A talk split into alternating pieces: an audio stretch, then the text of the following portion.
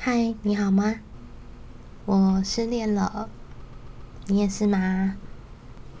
你觉得失恋到底是什么呢？今天是我失恋的第一百零八天。我还记得失恋那天晚上，大概是快十一点到家吧。一走进家门，原本在路上很勉强憋着的哭声，完全无法压抑的爆开来，整个口罩都是眼泪和鼻涕，把我的家人都吓坏了。他们真的吓坏了，从来没有看过女儿这样，他们完全招架不住这个场面。尤其是我妈，她吓得大叫：“你怎么啦？” 其实当时我也招架不住他们的任何问题啦，我就很快的冲回我的房间。最后他们派了我妹来听我大哭，那个哭声应该是大到半夜邻居都可以清楚听到的声音吧。我真的是很不好意思，本来也想要试着压抑，但真的太难了。我就这样一路哭到三点，到了第二天还是哭，但就是边哭。边开始疯狂的 Google 关键字，失恋啊、分手啦、挽回啦、复合啦，各种文章和影片。其实我也我也不知道到底可以找到什么，但我真的很想知道，对于我自己，甚至是对于这段感情，我可以怎么办？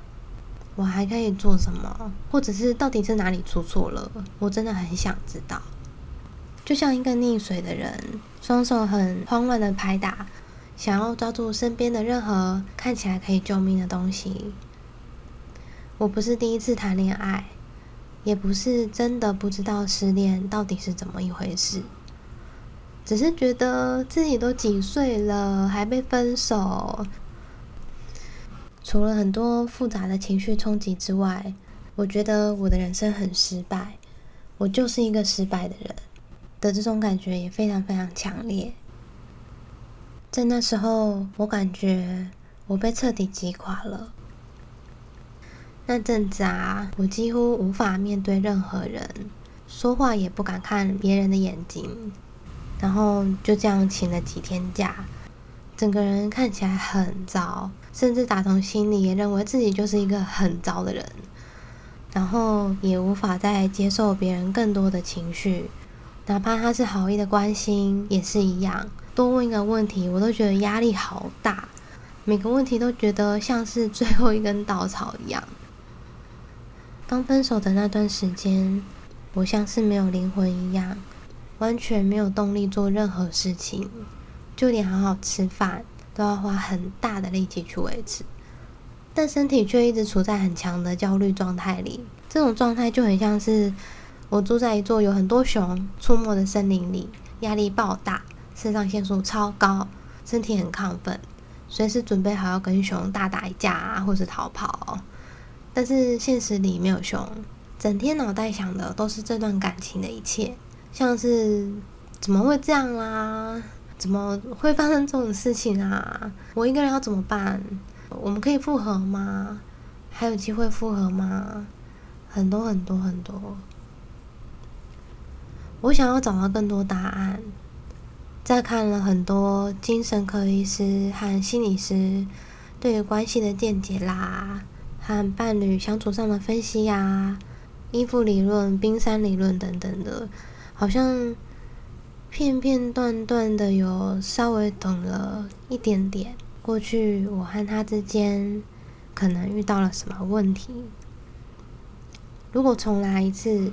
我也许可以怎么做会更好，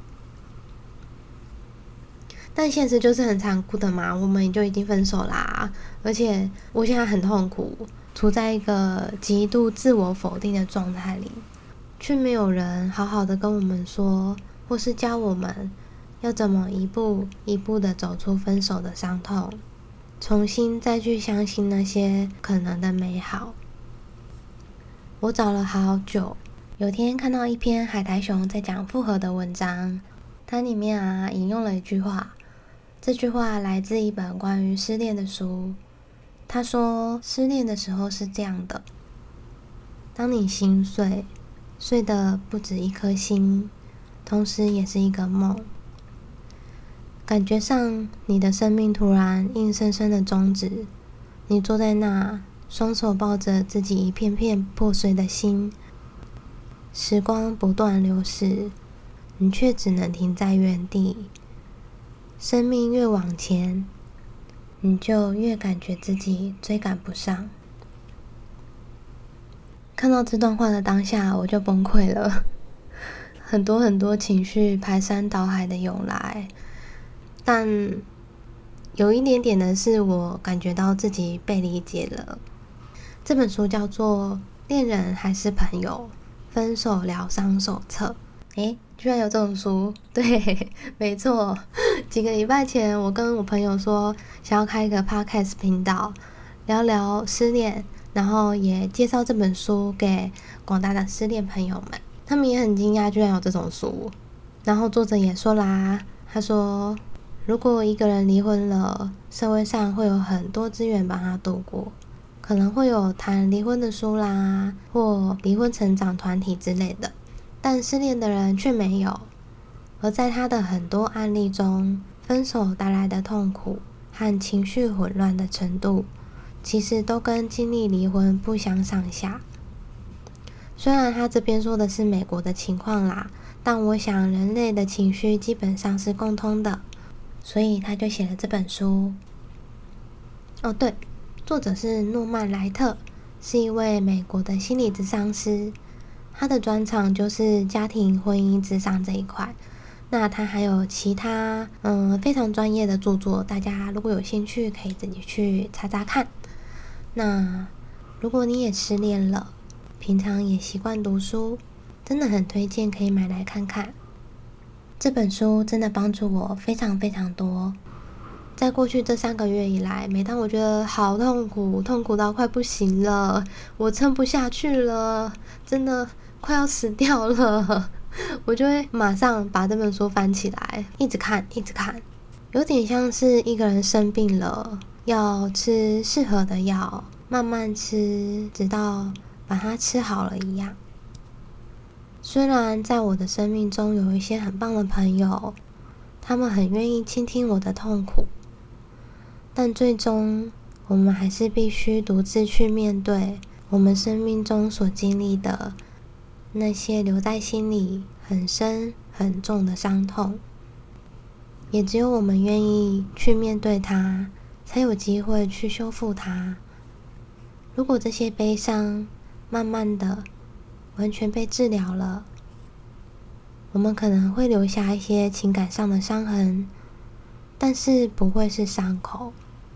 伤口是可以愈合的，是有机会愈合的。那关于这些过程，还有许多事情可以跟你分享。你可以让我陪你，我们一起来从这本书跟疗伤的过程。